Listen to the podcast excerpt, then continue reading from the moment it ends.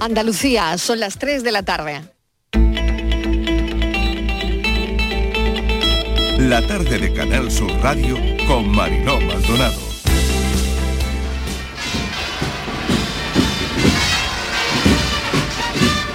Llevamos desde el 1996 la hermandad sin montar altar de culto y, este año pues sobre todo el grupo joven son los que han lanzado la idea de, retomarlo y nos hemos lanzado a ello.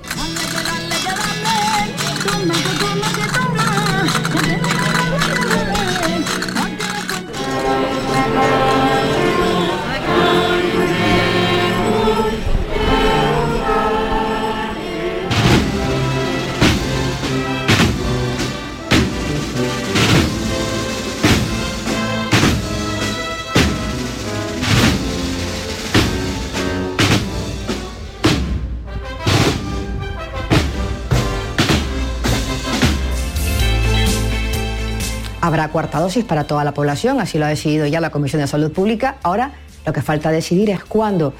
Probablemente una fecha que se pueda barajar como posible sea en torno al otoño y también porque estamos esperando para esa fecha la llegada de nuevas vacunas adaptadas a variantes, como así está en los contratos que hemos firmado del Gobierno de España a través de la Unión Europea con las compañías farmacéuticas. El debate es cómo salimos de esta crisis, quién paga y quién eh, contribuye más y me parece que en este caso el mandato constitucional también del artículo 31 ha de hacerse realidad. Por tanto, siento decirle a mi querida María Jesús que no es posible hacerlo a través de la ley de presupuestos generales del Estado. Voy a los bares a comerlo. También compro tarrina y también los hago. El picante y un poquito de hierbabuena te va fresquito, comer caracoles, pero vamos con más calor que hace comiendo más caracoles, ¿no? Que esté con su cardito, que esté todos afuera. Bueno, en mediodía pegan mejor los caracoles, pero por la noche también pega también a todas horas, vamos, los caracoles de todas maneras a todas horas pegan.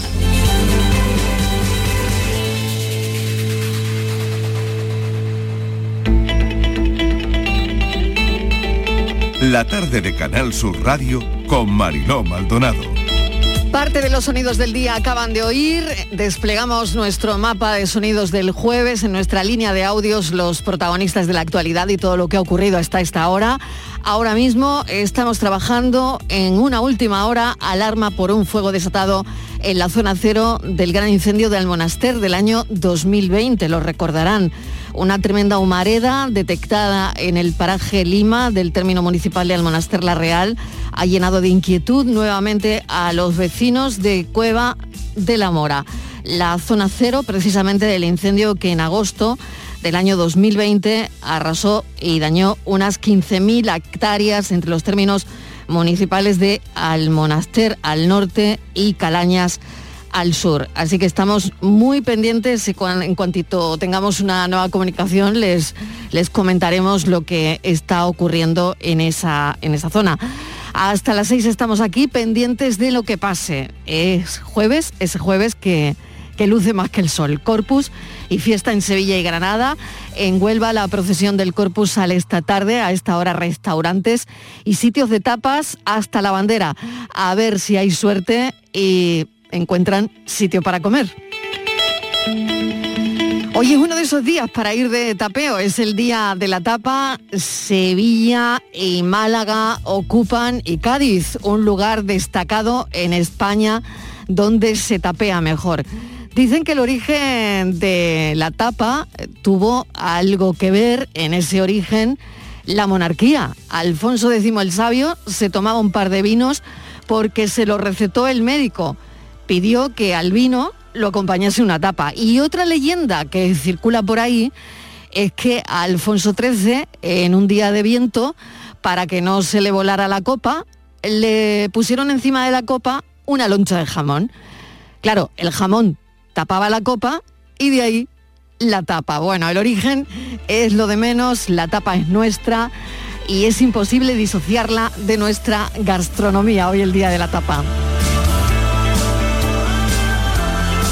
Sigue el calor, ese calor que nos hace dormir mal y empeorar nuestra calidad de vida. Seguimos metidos en la insólita ola de calor de antes del verano. Tengan a mano agua, mucho líquido y una buena sombra.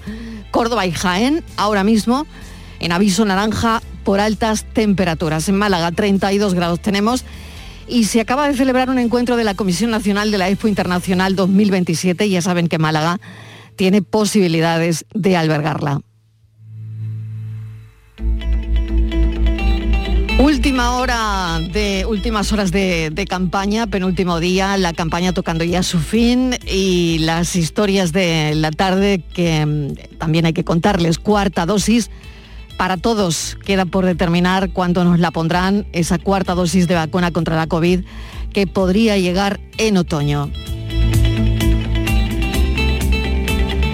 Y no sé si tienen la misma sensación que yo, que la actualidad tiene un denominador común, la economía. Los países del sur de Europa, altamente endeudados, volvemos a ser la parte más débil de la economía europea, la inflación, la subida de precios cuando llenamos el carro de la compra, que nos cunde muy poco, nos cunde menos que hace unos años. La gasolina, la hipoteca o el alquiler, la subida de precios, de todo eso es lo que está moviendo a los bancos centrales a evitar un mal mayor con medidas de emergencia. La inflación está en un 8,7%, como saben, en Estados Unidos está en un 8,6%, un valor parecido. Allí la Reserva Federal subió, subió, subió anoche tres cuartos de punto de tipos en su carrera para atajar la inflación tan elevada en la mayor es la mayor alza desde 1994. Esto no se veía desde ese año se queda en un 1,75% y el mes que viene parece que se va a repetir y todo esto para contener la inflación. El Banco Central Europeo también ha movido ficha, prepara un mecanismo, lo avanzábamos ayer para controlar las primas de riesgo eh, de los países europeos. No se sabe todavía cuándo los países podrían recibir ese oxígeno y cuáles serán las condiciones. Christine Lagarde dice que la eurozona no se puede permitir muchas crisis. Todo es para que no se rompa en dos el sistema financiero y que actuará más en los países que tienen más deuda, los de siempre, por otro lado, Grecia, Portugal, Italia y España. Los indicadores que no son buenos para la economía, la realidad que tenemos es que la gasolina no para de subir, no se nota el descuento, la luz sube hoy, por la compensación que hay que pagarle a las empresas del gas y todo esto es un suma y sigue. La excepción ibérica no se nota. La pregunta es si todas las medidas serán suficientes para paliar lo que parece que anuncian todos los expertos. Empezamos en nuestras conversaciones a colocar de nuevo términos económicos como la prima de riesgo, inflación y mercados de deuda.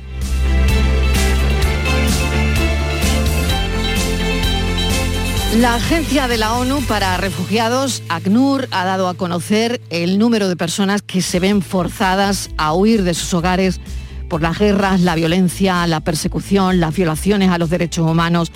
No solo ha ido en aumento año tras año en la última década, sino que también se encuentra en el nivel más alto desde que se tiene registro. Rebasa los 100 millones, las 100 millones de personas en el mundo al cierre de mayo en este año, cuando a finales del 2021 la cifra solo alcanzaba el 89,3. Ahora son 100 millones de personas en el mundo las que salen de sus países de origen.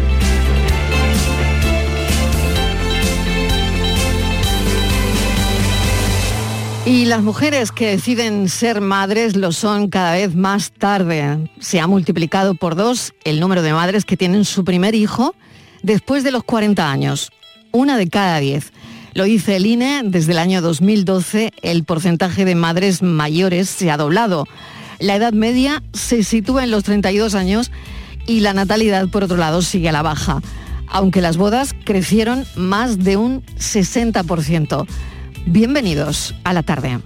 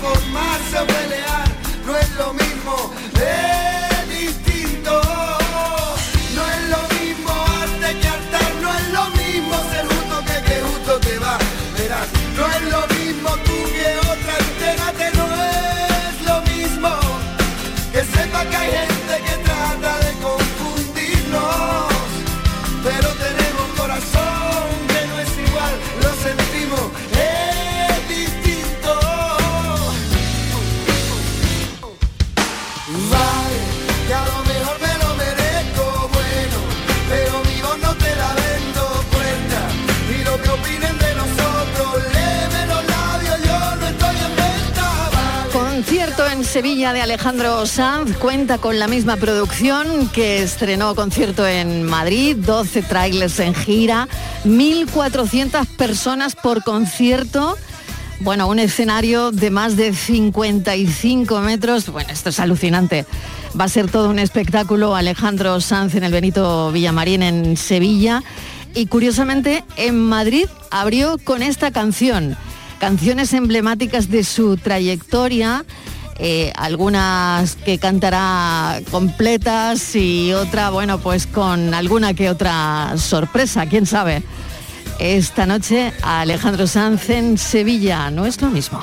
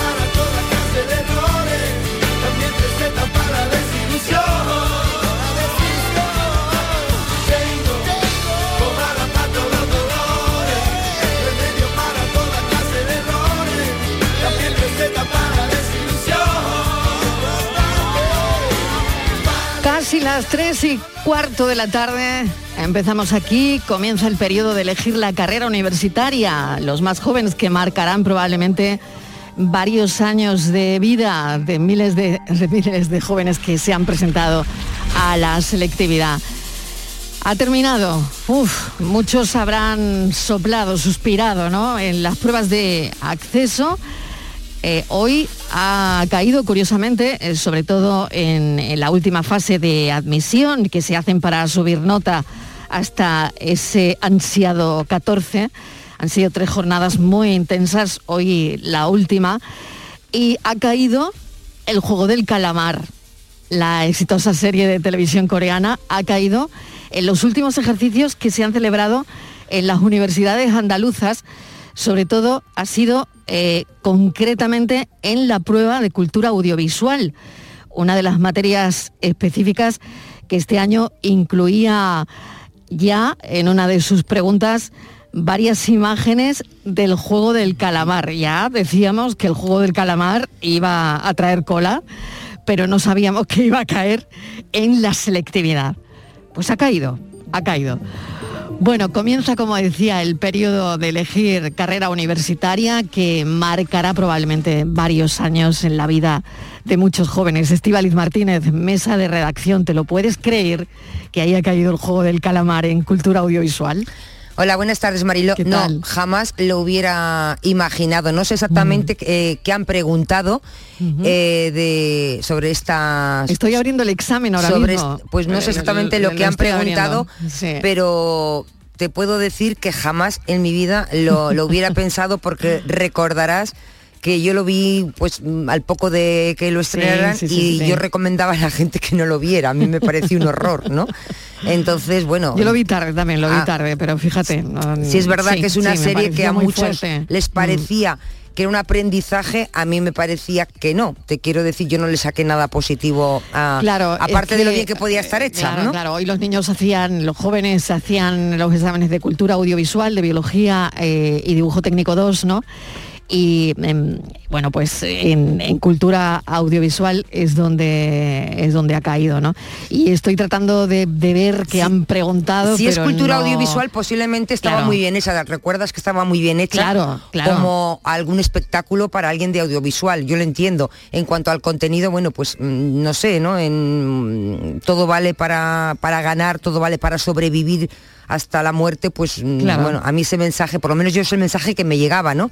Seguramente que habrá otras personas que, bueno, pues lo hayan visto de otra manera y le hayan dado otra lectura.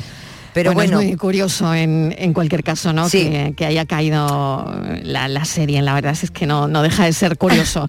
Eh, lo que sí sé seguro, Marilo, que todos lo han visto. Está claro. Seguro que todos los alumnos han visto el calamar, de eso estoy totalmente segura. A ver si han sabido contestar, seguro que sí, seguro que sí. Bueno, pues hablabas pues, de, estos alumnos, Marilo, que es que mm. ahora viene otra parte muy difícil después de estos días de angustia, ¿no? Que, lo han vivido muy mal. Pues ahora llega mm, una decisión muy importante porque tienen que decidir qué titulación estudiar, porque esto va a ser clave en su futuro laboral. Lo que tienen que decidir ahora, Marilo, es muy importante, porque no sé, preguntas, ¿no? Por ejemplo, ¿son los grados con nota de corte más alta los que tienen más empleabilidad? Ha cambiado mucho, por ejemplo, las titulaciones más demandadas en los últimos años, ahora lo vamos a ver, ¿no?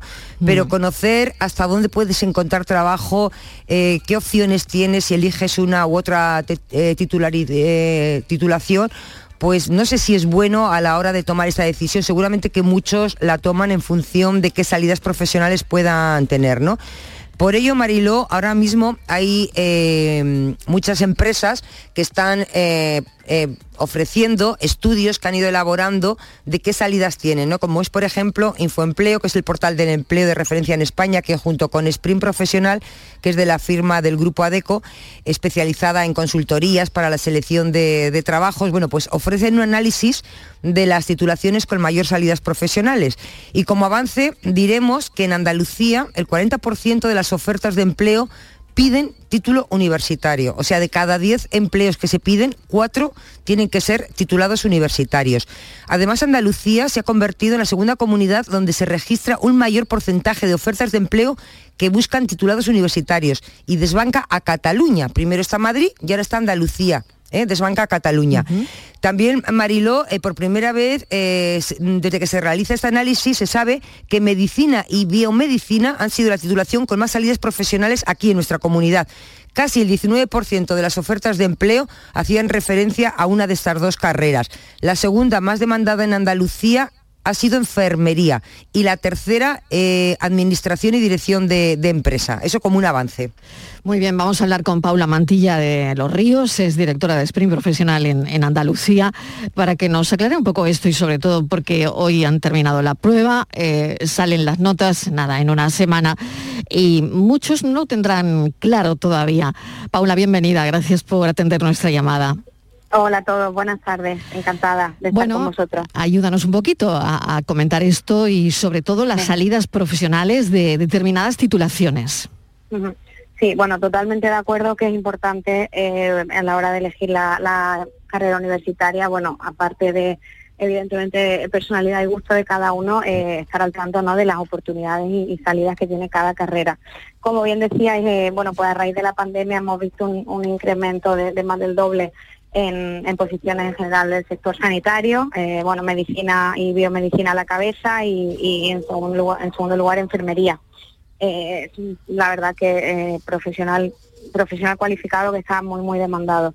bueno, la tercera que decíais, administración y dirección de empresa, bueno, un, clásico, ¿no? Y una, una, salida muy polivalente, ya que, bueno, pues puedes tener al final multitud de oportunidades, al final yo creo que es una muy buena opción para siempre. Yo creo que el, algo que no habéis mencionado y que está también eh, eh, a la orden del día es eh, perfiles tecnológicos. sobre todo la, carrera de, ingeniería informática, cada vez las empresas nos demandan más profesionales de este tipo y estamos viendo en, Andalucía que hay, hay gran falta de, estos perfiles. O sea que yo creo que esa sería otra. Las ingenierías, las ingenierías, ¿no? Pero concretamente ingeniería informática. Ingeniería informática. O sea, ahora mismo eh, vosotros tenéis muchas peticiones, ¿no? Efectivamente, muchas peticiones y, falta una, una falta de, ese profesional eh, cualificado. Em, otra cosa que te iba a preguntar, eh, hay mucha gente estudiando ADE, por ejemplo, o también ciencias puras. ¿Tienen salida estas carreras? Sí, bueno, yo como, como decía, creo que es una salida al final eh, muy polivalente, que donde no, no te cierras puertas porque puedes acceder a, muchos empleos con esa formación. Entonces yo creo que para alguien que no tiene exactamente claro, porque al final una carrera eh, sanitaria viene por, por vocación normalmente o, incluso una tecnológica, al final eh, carreras como un poco más ambiguas, como bien decía, ah, de un derecho o, o ciencia, bueno, pues te deja un poco opciones más abiertas y no te cierras puertas. ¿Qué recomendaría Paula Mantilla de los Ríos a, esos niños que ahora mismo, a esos jóvenes mm, que todavía no, no, lo tienen claro, no lo tienen decidido? Porque claro, va a depender probablemente de la nota de corte. Efectivamente, bueno, pues en función de la nota, evidentemente de sus eh, preferencias eh, no tampoco tiene sentido al final mm, que, porque algo tenga mucha salida, si no se le da bien o, no le tampoco tiene sentido que vean eh, qué, habilidades tienen, qué se le da mejor y bueno, también que se informen de, de las salidas, bien con profesionales como nosotros, eh, bien leyendo informes de la actualidad de empleo y, bueno, que valoren con respecto a salidas y gusto que cuál creen que es la mejor opción. Estivaliz, no sé si tienes alguna cuestión más, pero es verdad que nos surgen dudas, ¿no? Cuando. Muchas. Claro, sobre todo, ¿no? Sobre todo cuando depende de, la nota de corte para que, bueno, pues mm, los jóvenes puedan optar a la carrera que quieren hacer, ¿no? Sí, buenas tardes. Yo eh, lo que me ha llamado la atención de ese trabajo que han hecho de este informe, entre el top 10 de las carreras, por ejemplo, una carrera que ha crecido muchísimo en los últimos tiempos es eh, fisioterapia. ¿No? Sí, bueno, como, como decía, de, la verdad que hemos visto desde después de la pandemia en, general toda la, rama sanitaria eh, hay mucha demanda, eh, pero sí es verdad que hemos visto una falta de, fisioterapeutas eh, bastante, están bastante demandados en la actualidad también. Me llama la atención, por ejemplo, en la lista que tienen ustedes de titulaciones universitarias más demandadas, que derecho está bastante abajo, que no se demanda mucho. Una carrera que pues siempre parecía que tenía mucha salida, pero en cambio parece ser que no. Sí, pues totalmente de acuerdo, vamos, de hecho es lo que lo que yo estudié. Eh, bueno, sigo pensando que es un eh, bastante polivalente, igual que ADE, que no te cierra puertas, eh, pero es verdad que tienen menos salidas. Quizá hay, hay una en, Andalucía en general, em, concretamente, por ejemplo, abogados, hay un, hay un número enorme y, bueno, pues a lo mejor no es una salida ahora mismo tan, tan popular porque hay una competencia muy, muy grande. Sí, y ya por último, estábamos hablando de, Andalucía, Mariló, de las salidas, pero si comparamos con el resto de, España, vemos que también en España están en la misma línea que, en Andalucía, que las que tienen aquí más demanda también la tienen en el resto de comunidades autónomas. Sí, Paula. Sí, sí, yo creo efectivamente, yo creo que al final, bueno, mi, mi área ¿no? de, de expertise es Andalucía, pero sí, yo creo que al final la tendencia es a nivel nacional es, es muy similar. Eh, a lo mejor en otras comunidades autónomas donde hay más industria, eh, pues hay una demanda de perfiles algo más técnicos, más de ingenieros, eh, concretamente ingenieros eh, bueno, pues de organización industrial y similar, eh, pero sí, en general la tendencia es común en, en- a todo el nivel nacional. Muy bien, Paula Mantilla, gracias por atendernos. Un saludo. Muy bien, muchísimas gracias, un saludo a vosotros. Las 3 y 25 minutos de la tarde.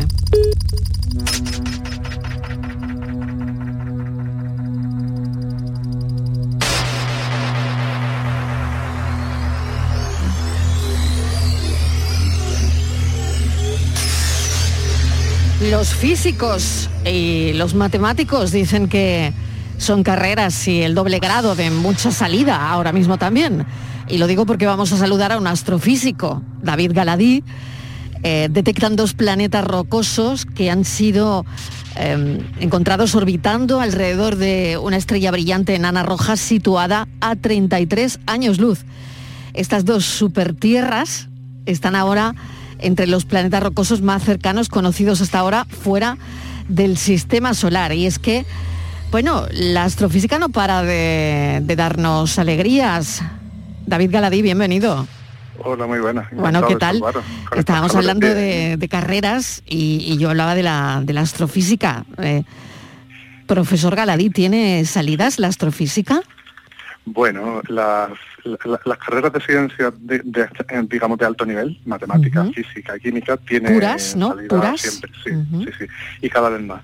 Eh, algo tan abstracto como las matemáticas, que antes parecía que solo tenía salida en docencia, ahora tiene mucha demanda por la industria. Pero la astrofísica en concreto, aunque España es una potencia mundial en astrofísica, Sí. no hay que pensar que haya tantísimo trabajo en este campo concreto. O sea que hay posibilidades de trabajar, pero también hay muchas de intentarlo y que no salga. Pero bueno, quien estudie física al máximo nivel puede intentarlo y si no le sale la astrofísica seguro que tiene algún otro trabajo muy interesante. Seguro que sí. Bueno, pues profesor Galadí, vámonos con esta, estos planetas rocosos eh, que est- están muy cercanos hasta, Bueno, hasta ahora. mm, Bueno, parece que eran dos supertierras eh, fuera del sistema solar, ¿no? sí, sí, sí. Pero están más la- cerca la- de lo que creíamos, ¿no? La, la aventura esta, ¿no? Eh, o sea, desde el año 1995 ya estamos descubriendo planetas alrededor de otras estrellas, que no son el Sol. El Sol tiene ocho planetas, de Mercurio a Neptuno y muchas otras cositas pequeñitas alrededor. Y bueno, todo el mundo esperaba el siglo pasado. Yo me acuerdo incluso cuando le digo a mi hijo, ah, los años empezaban por uno y no se conocía ningún planeta fuera del sistema solar. Y ahora ya desde el año 1995 se han ido descubriendo y ya conocemos más de 5.000 más de 5.000 planetas alrededor de otras estrellas. Y hombre, es que están cerca, pues yo qué sé, eh, 33 años luz, bueno, es verdad que en comparación Sí. con otra, con otros planetas descubiertos, pues eh, sí, están cerca. Pero vamos, que la estrella más cercana después del Sol viene a estar como que el eh, Alfa del Centauro, ¿no? O su Ajá. compañera llamada próxima del Centauro. Bueno, ese sistema triple. Están por ahí, pues están como números redondos, como a unos tres años luz. O sea que esta estrella está 10 veces más lejos que la estrella más cercana. ¿Mm? Aún así es verdad que para lo que es la astrofísica, pues están relativamente cerca. Ahora que no, no podemos quedar allí para tomarnos una cañita, ¿eh? O sea, está, vamos a decir que no están muy lejos, ¿de acuerdo? Bueno. lo hay mucho más lejos. Pero lo que sí es, interesante de estos planetas es que están lo bastante cerca y, además pasan delante de su estrella, porque estos planetas se han descubierto porque da la casualidad de que el plano de la órbita hace que a cada vuelta pasen delante de la estrella, visto desde, desde la Tierra.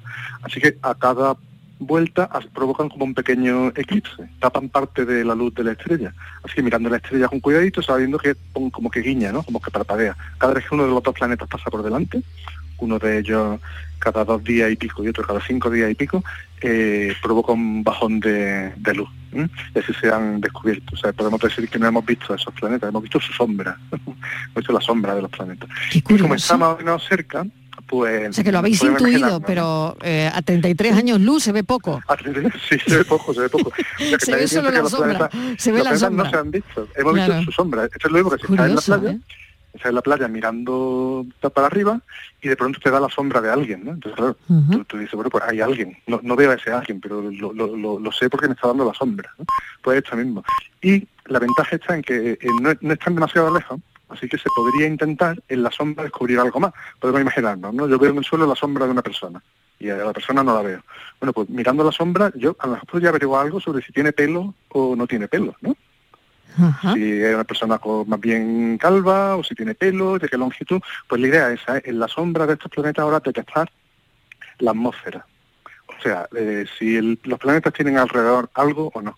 si tienen cabellera o no, y si son rubios o morenos. O sea, y eso podría hacerse porque no están demasiado lejos y si se le apunta con el telescopio espacial nuevo, este que han lanzado los americanos y que tiene también participación europea y española, ¿eh? el James Webb, pues podríamos intentar eso, estudiar su atmósfera. Es el interés principal porque son planetas, hombre, son más grandes que la Tierra, dos o tres veces más masivos que la Tierra, eh, pero están achicharrados. ¿eh? Allí tienen un calor que no lo hace habitable. Pero puede ser interesante estudiar qué tipo de atmósfera tienen para seguir ampliando nuestro catálogo. de- Exactamente, era la pregunta, ¿no? Era la pregunta que te iba a hacer ahora, eh, justo eso, ¿no? Eh, ¿Qué se investiga, ¿no? ¿Qué, qué- qué puede Claro. enseñarnos todo esto? Hombre, el, el- el- lo que se persigue en última instancia no lo podemos ocultar y además se puede decir sin vergüenza ninguna. Hace 80 años igual no podía ¿no? decirse, pero ahora sí. Perseguimos encontrar mundos en los que se den condiciones adecuadas para que haya vida. Y para eso lo que necesitamos es observar cuantos más planetas mejor en el universo, cua- entre los tipos más variados. Y claro, los que más nos interesan son los que parece que pueden estar a una temperatura acogedora. Bueno, pues esto no está a una temperatura acogedora, ¿eh? Esto está ¿Cómo cuántos grados?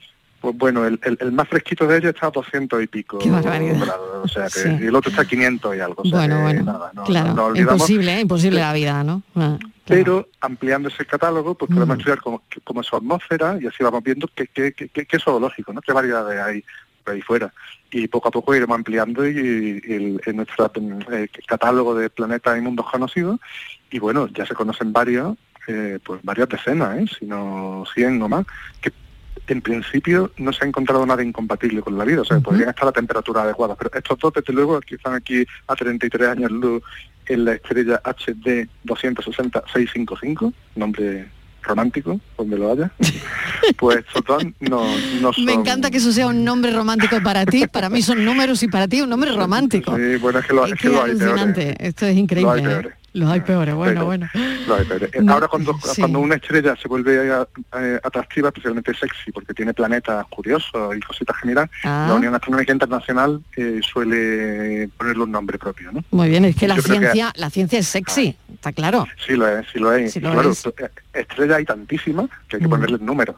Pero cuando encuentra una que es especial, pues se le pone un nombre. Es lo mismo que hacemos con, con los animales y con las mascotas, ¿no?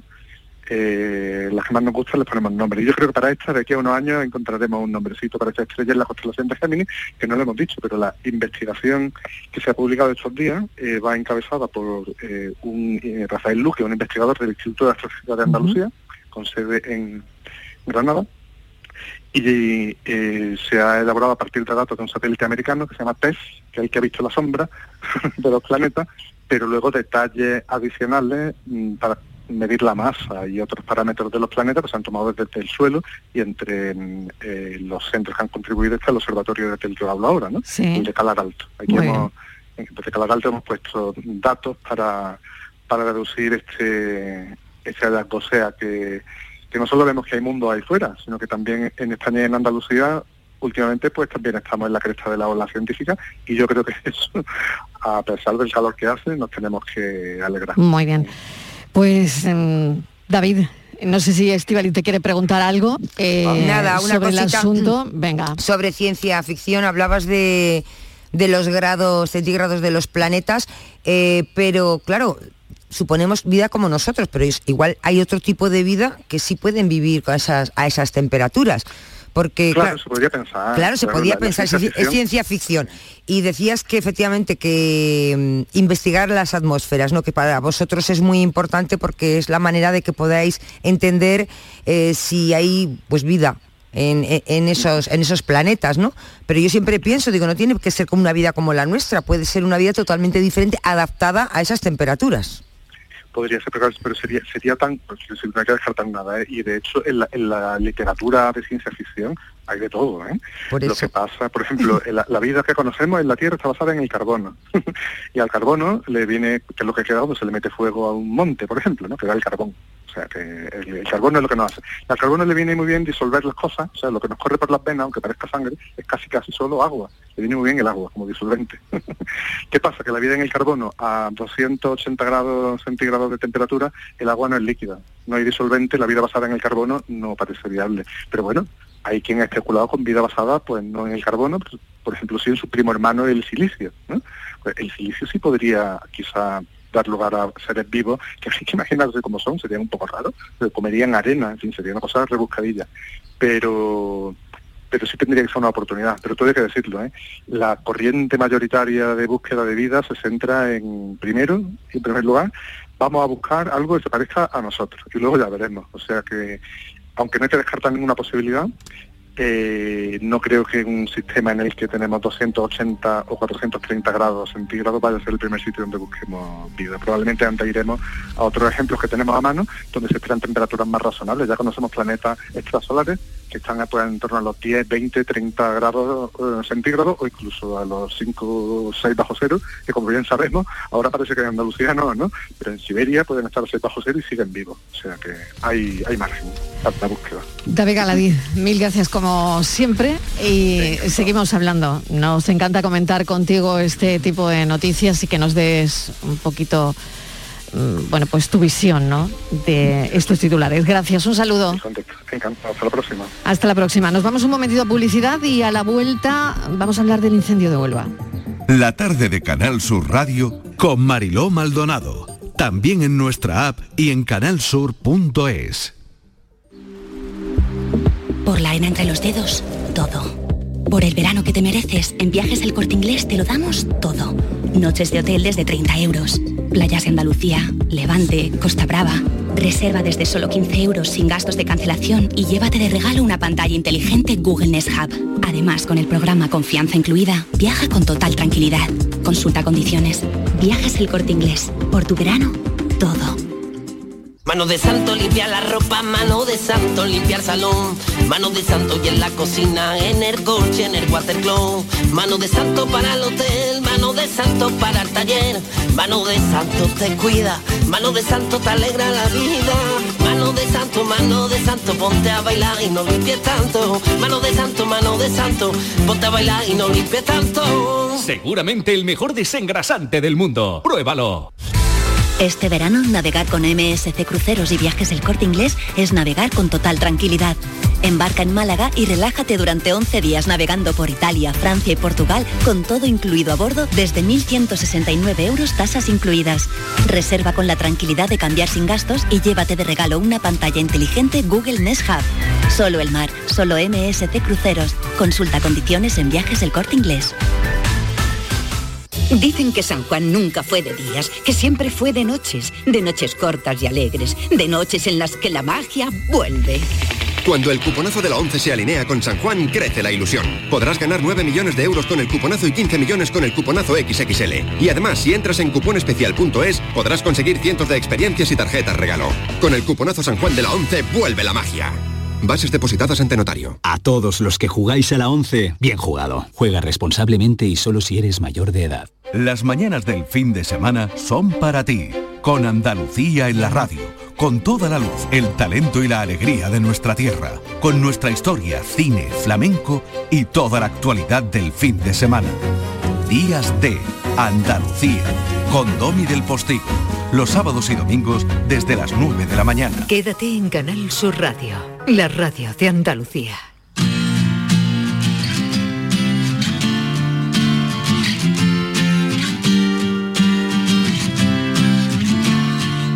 La tarde de Canal Sur Radio con Mariló Maldonado. Hemos abierto el programa con un incendio en Huelva. Vamos a conectar con nuestra emisora porque, bueno, queremos ver cómo evoluciona, qué ha pasado exactamente. Manuel Delgado, bienvenido, ¿cómo estás? Hola, buenas tardes, Mariló, buenas tardes. Bueno, cuéntanos detalles de ese incendio que creo que lleva horas, ¿no? Bueno, te cuento, el incendio A se ha producido en el monaster La Real. Sí. En concreto ha sido, Mariló, antes de las 2 de la tarde, minutos antes de las 2 de la tarde. El fuego se ha declarado en concreto en el paraje Finca de Lima. Y bueno, el terreno, el terreno está compuesto por abundante vegetación, según nos han dicho desde, desde el Infoca. Sí. El Infoca ha desplegado en concreto un amplio dispositivo para hacer frente, frente a las llamas. Trabajan a esta hora en la zona eh, 102 bomberos forestales, 5 técnicos de operaciones, eh, 4 agentes de medio ambiente y en cuanto a medios materiales, 8 medios aéreos, 5 autobombas, una unidad móvil de meteorología, una unidad de análisis de incendios forestales y una maquinaria pesada. En concreto, comentarte, Mariló, que bueno, a esta hora se trabaja para estabilizar el fuego, para estabilizar eh, el incendio que, como decimos, se ha producido minutos antes de las 2 de la tarde en una localidad, en el monaster La Real, en el paraje Finca de Lima. Muy bien, pues estaremos muy pendientes. De momento es la información que manejamos, es lo que sabemos y, la verdad es que Manuel eh, parece que es un sitio, comentábamos que era el mismo sitio donde se declaró el fuego en el año 2020, puede ser. Sí, se declaró un incendio muy muy importante en esa zona y es que comentarte Mariló que estos días hemos- estamos teniendo unas Sí. temperaturas muy muy elevadas en Huelva y en la provincia, temperaturas que bueno, en algunas zonas ah, han superado los 40 grados. Sí, sí, la verdad es que es tremendo, ¿no? La situación ahora mismo meteorológica, el calor, la, la poca humedad, en fin. Sí, sí. Sí, hace algunos días hablábamos con un operario, con un especialista Sí. del Infoque y nos decía que bueno, había que tener bastante precaución porque se podían producir incendios dadas las altas tem- temperaturas que como te digo, estamos atravesando estos días en, Huelva y- y en la provincia. Muy bien, pues esa es la situación ahora mismo. Eh, le damos las gracias a nuestro compañero Manuel Delgado y Un abrazo, estamos un abrazo y estamos en, en contacto. Me acaba de llegar justo en este instante, justo en este momento, una comunicación del Infoca donde anuncian que está estabilizado a las 3 y 28 minutos de la tarde el incendio de Almonaster La Real eh, está estabilizado, pero siguen trabajando para su control. Así que esta es la ultimísima hora que les contamos.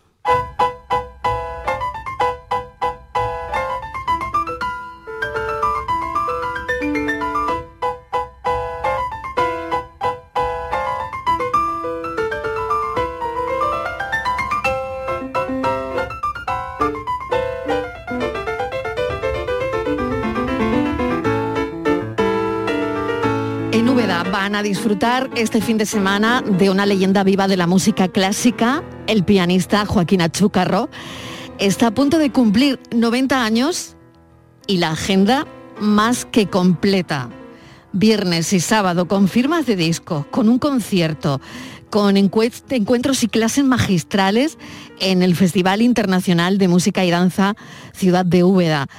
Y eso no es todo, porque también va a recibir la medalla de oro de este evento por su valiosa y prolífica carrera. Profesor, bienvenido. Bien hallado. Gracias por estar con nosotros. Menuda agenda tiene, ¿eh? Bueno, pues es, es- es de lo que hay que hacer, ¿no? Bueno, Quedarse quieto es mala cosa. es mala cosa, ¿no? Está a punto de cumplir 90 años, profesor. Yo ni me lo creo. Pero el calendario es así. Así es el calendario, ¿no? ¿Y usted cómo se encuentra? Pues a punto de cumplir 90 años.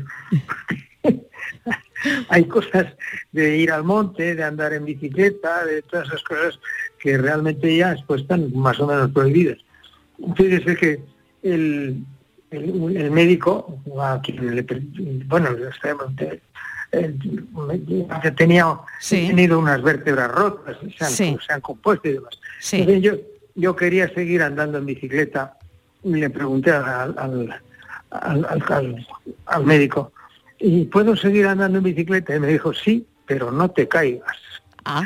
Y entonces he pensado que mejor no andar en bicicleta. Y eh, ha pensado que la bicicleta, eh, bueno, la bicicleta de momento no, ¿no? De momento no. Me temo que me temo que ya la voy a subastar. El piano no, por el contrario. El piano no, el ¿Cuánto, piano no lo cuánto? voy a subastar. El piano son cuatro horas diarias. Eso es. puede. Hoy, ¿Cuánto no- le hoy dedica? nada, ¿O ¿Cuánto le dedica para, al piano? Para llegar a Úbeda es más difícil que llegar a, Japón, yo ¿Sí? creo. O sea Uf. que, que se le ha hecho largo hemos- el camino. Vamos a ver.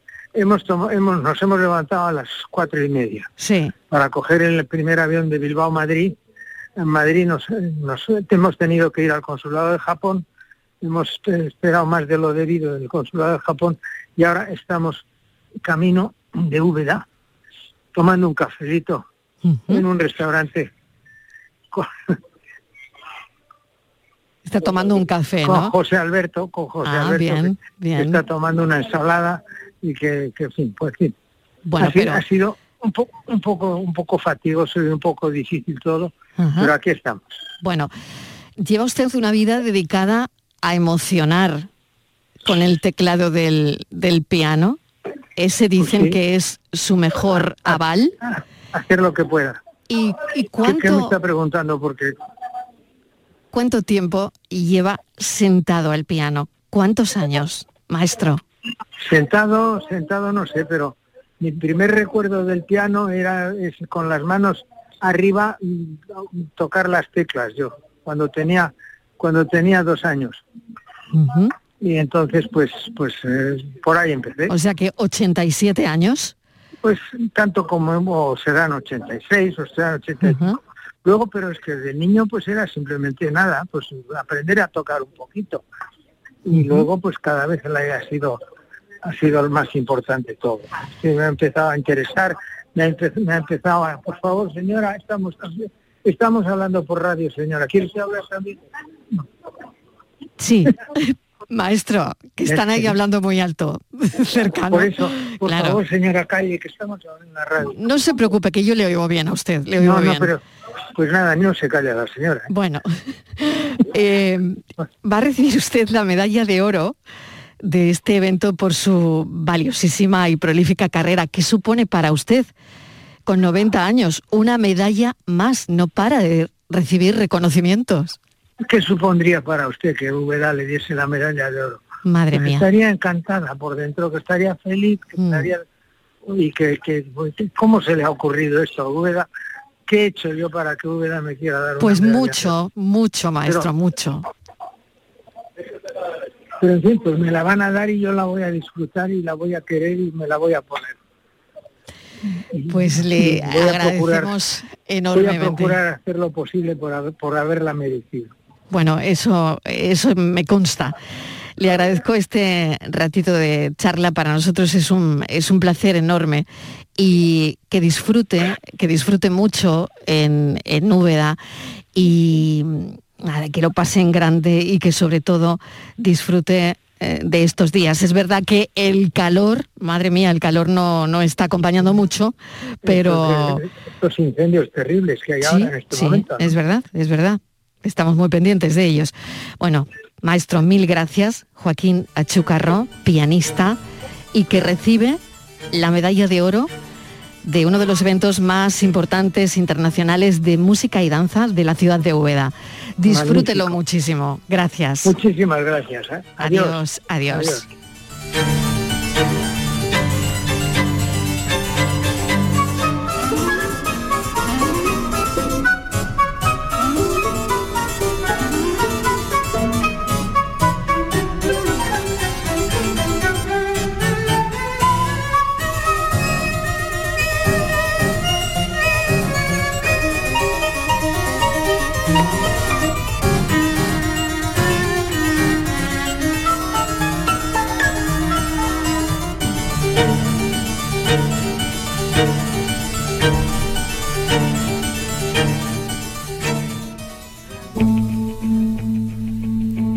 Con la foto del día, Virginia Montero, ¿qué tal? Hola, buenas tardes. La imagen de hoy es la propuesta por Alex Cea, fotógrafo malagueño independiente. Trabaja desde los 22 años para medios nacionales de información general y deportivos, así como para medios locales y agencias. En la actualidad colabora con Europa Press y La Opinión de Málaga. Su trayectoria también abarca la fotografía institucional, corporativa y publicitaria. En 2019 recibió la mención especial de los Premios de Periodismo Ciudad de Málaga por la imagen de una embarcación de salvamento marítimo llegando al puerto tras rescatar del mar Mediterráneo a un grupo de inmigrantes subsaharianos. Y ya saben nuestros oyentes que pueden ver la foto del día en nuestras redes sociales. En Facebook, La Tarde con Mariló Maldonado y en Twitter, arroba La Tarde Mariló. El verano este año se ha adelantado. A día de inaugurarse oficialmente la estación estival, una ola de calor nos ha transportado a los peores días de agosto. La imagen del día del fotógrafo Jaime Villanueva para el diario El País muestra una inusual escena para hasta mediados de junio causada por este sofocante calor que baña el país de norte a sur. Con las piscinas a medio rendimiento y las playas a demasiadas distancia para muchos, una fuente en medio del asfalto se convierte en el mejor parque acuático improvisado y es un alivio para aguantar estas temperaturas. Prepárense para este verano, viene calentito. Sin duda, fotoperiodistas que buscan la imagen del día. 4 menos 10. La tarde de Canal Sur Radio con Mariló Maldonado. También en nuestra app y en canalsur.es. Información, deporte, cultura, todo en Canal Sur Radio Sevilla. La sombra, la sombra vendo. Don Manuel Hidalgo, responsable de ventas de Tordos Quitasol, nos informa. En esta época del año podemos instalar con comodidad todo tipo de tordos y carpas en todos los modelos y sistemas, tordos con motor y tordos automáticos. Pero eso saldrá carísimo. Ese es un error, José Antonio. Estamos con precios en promoción y con facilidades de pago. No me digo más, llámenos al 954 33 29 88. Recuerde, 954 33 29 88 y olvídese de aquello ya tan lejano de Leopoldo, échame el tordo. y pase a la modernidad a Corrito, dale al botoncito. Tordos y Carpas Quitasol, la sombra de Sevilla. Sombra, la sombra. Cada noche, de lunes a jueves, tienes una cita a la que no puedes faltar. Conmigo, en Canal Sur Radio, en el programa del Yuyu, porque siempre hay que ver el lado amable de la vida. Y de eso, ya sabes, que sé un rato. El programa del Yuyo. Te espero de lunes a jueves a las 10 de la noche. Quédate en Canal Sur Radio, la radio de Andalucía. La tarde de Canal Sur Radio con Mariló Maldonado. Estos son nuestros teléfonos 95 1039 105 y 95 1039 16. Muchísimos temas hoy sobre la mesa de este Andalucía Pregunta porque hoy dedicamos, ya saben, este espacio los jueves al derecho laboral con nuestro abogado. Hoy le toca a Javier Jaénes de Montelirio Abogados. Javier, bienvenido, ¿cómo estás? Muchas gracias, buenas tardes. Bueno, pasando calor como todos. Bueno, qué calor, ¿eh? Qué calor, que es la frase de la semana, ¿eh? La frase de la semana. Bueno, vamos a Qué retomar un tema eh, sobre el que siempre tenemos muchas dudas, Virginia, y, y bueno, lo apuntábamos la semana pasada, pero lo retomamos hoy. Sí, sí, así es. Lo poníamos como ejemplo, la- le ponía a Javier como ejemplo la, la bandeja de un camarero, ¿no? Y queríamos volver a, a hablar de este tema. ¿Qué puedo hacer y qué no puedo hacer estando de baja laboral? Puedo desplazarme a otra localidad, provincia, puedo asistir a eventos, puedo hacer deporte. Vamos a intentar dejar claro cómo actuar en estos casos, si es cuestión de sentido común o cómo podemos saber qué se puede hacer y qué no se puede hacer. Javier. Sí, pues bueno, está claro que es sentido común. A ver, lo que, hay, lo que tenemos que tener en consideración es que cuando uno tiene una incapacidad laboral, una IT o cuando uno está de baja por una enfermedad laboral o por un accidente laboral, lo está porque no puede desempeñar la función para la que, la que es contratado. Quiere decir, si el camarero, por ejemplo, tiene una bursitis en un codo o tiene una lesión en una, en una muñeca o tiene, en definitiva, alguna lesión que no permita desarrollar su trabajo, bueno, pues va a ir al médico, va a ir a la mutua, le van a dar la baja y le dan la baja laboral para el ejercicio de su trabajo. ¿Qué quiere decir esto? Bueno, pues que este señor puede que tenga todo el cuerpo perfecto y que lo único que tenga sea una lesión en el codo que le impide trabajar. Muy bien, pues tiene su baja laboral para desempeñar ese trabajo en concreto. ¿Qué puede hacer este señor estando de baja? Puede hacer cualquier cosa, puede viajar, puede ir al cine, puede ir al teatro, puede hacer cualquier cosa que eh, no esté relacionado con su trabajo, con su lesión que él tiene. Mm. Entonces, ¿qué ocurre si este señor eh, se va a la playa? Pues no le ocurre absolutamente nada. Cuestión distinta es que se ponga a trabajar de camarero en otro bar, o cuestión distinta, y aquí es donde tenemos que tener cuidado, es que haga cosas, o que haga o que practique deporte, que esté usando ese codo que parece ser que le duele para coger la bandeja, pero no le duele para hacer otras cosas. Un partido de tenis hay como muchos que no. por ejemplo, claro, claro, imagínate que va, que va el, el camarero y le ponen un detective a la empresa y, y que hay muchos detectives que van siguiendo los fraudes que hay y entonces resulta que en un seguimiento lo ven jugando al tenis. Oiga, pues si usted no puede coger la bandeja, no puede jugar al tenis. Ahora, si lo ven en el cine o si lo ven en la playa o si lo ven en cualquier sitio, pues mientras que no se infrinja directamente que está estafando o que está mintiendo o en definitiva que está cometiendo un auto fraudulento, pues puede hacer cualquier cosa. Pues puede hacer cualquier cosa, menos esto. Claro, si lo pillamos en la playa con un kayak dándole al remo, o si lo pillamos haciendo windsurf, o si lo pillamos jugando a fútbol, pues lógicamente esa lesión que él tiene, pues, pues no será tan verdad.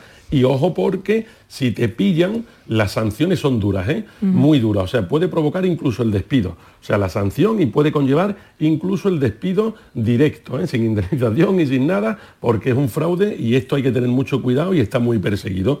Con lo cual, oye, estamos de baja, podemos hacer cosas, pero, pero no tantas, Claro. ¿vale? Porque si no, podemos incurrir en sanciones Claro. e incluso en el despido. Las bajas laborales para lo que son, evidentemente. Mm. Claro, la baja laboral es para lo que es y es para esto mismo. De hecho, hay muchas veces que tienen la baja laboral. Imagínate este camarero que tiene la baja laboral y dice, bueno, pues, oye, me duele el codo, no puedo coger la bandeja. Bueno, pero sí puedo coger la comanda. No, si estás de baja laboral, estás de baja laboral. O sea, incluso el propio camarero, bueno, pero puedo coger el teléfono para atender la reserva. Entontonces no estás de baja laboral. Quiere decir, si tienes una baja laboral no puedes ir a trabajar, ni aun haciendo otras funciones que puedas hacerlas. Si tienes baja, tienes baja. Y del puedes hacer otras cosas que no te implique que se pueda entender que hay un fraude. Bueno, vamos a recordar el teléfono del programa por si hay alguna persona que tenga una, duda, que esté en una situación parecida. Vamos a recordarlo. Estos son nuestros teléfonos 95 1039 105 y 95 1039 16. Seguimos, Virginia. Hemos conocido que el Ministerio de Trabajo, Marilo, ha propuesto nuevos permisos laborales para familiares y convivientes. Se amplía la unidad familiar que puede beneficiarse de estos permisos y se incluye esa nueva realidad como es el término de convivientes. Además, bueno, es una adaptación a una normativa europea, Javier. Sí, bueno, lo que teníamos hasta ahora mismo, y España es bastante amplia en ese sentido, son permisos para familiares de primer, segundo grado, bueno, pues para atender a un hijo si lo operan, para atender a una madre si la operan, en fin, tienes unos permisos laborales para atender en el hospital y eh, hay unos días mínimos, pero hay que decir que los convenios muchas veces mejoran esos días. Quiere decir que el convenio de hostelería, pues a lo mejor, o el convenio de transporte o cualquier otro convenio, pues amplía esos permisos. ¿Qué ha ocurrido? Pues que la sociedad está cambiando.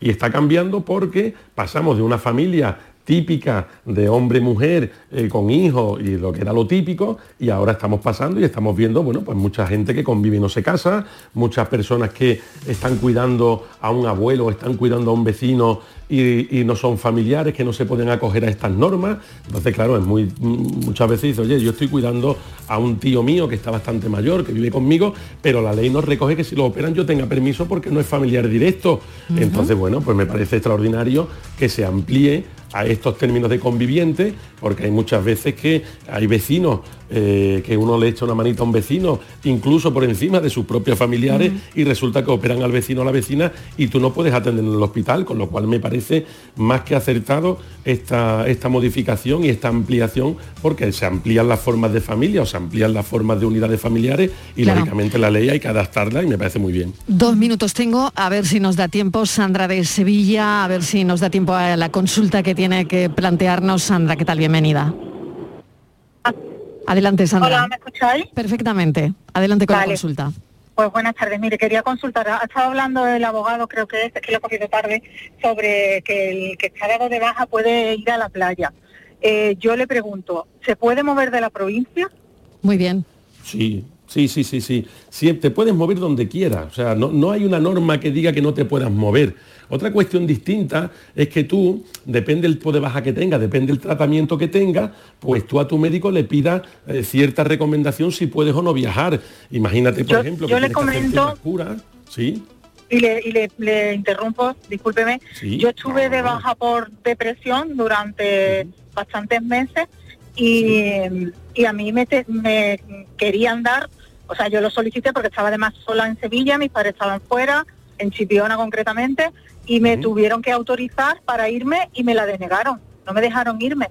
Bueno, a ver, me queda medio minuto, Javier. Me parece muy no, no, interesante esta pues- consulta. Sí, sí, sí. Pero no, puedes no, viajar, per- puedes viajar puede viajar. perfectamente. Si no te obligan a estar en el centro de trabajo, tendríamos que mirar con un poquito de más detalle a ver por qué te denegaron eso. Pero bueno, en cualquier caso lo podemos mirar la semana que viene y pegarle un vistazo y ver si hay alguna causa Venga. directa o a ver si Muchas hay cualquier gracias. cosa así. Lo miramos. Pues muchísimas gracias. Lo miramos. Gracias. Noticias.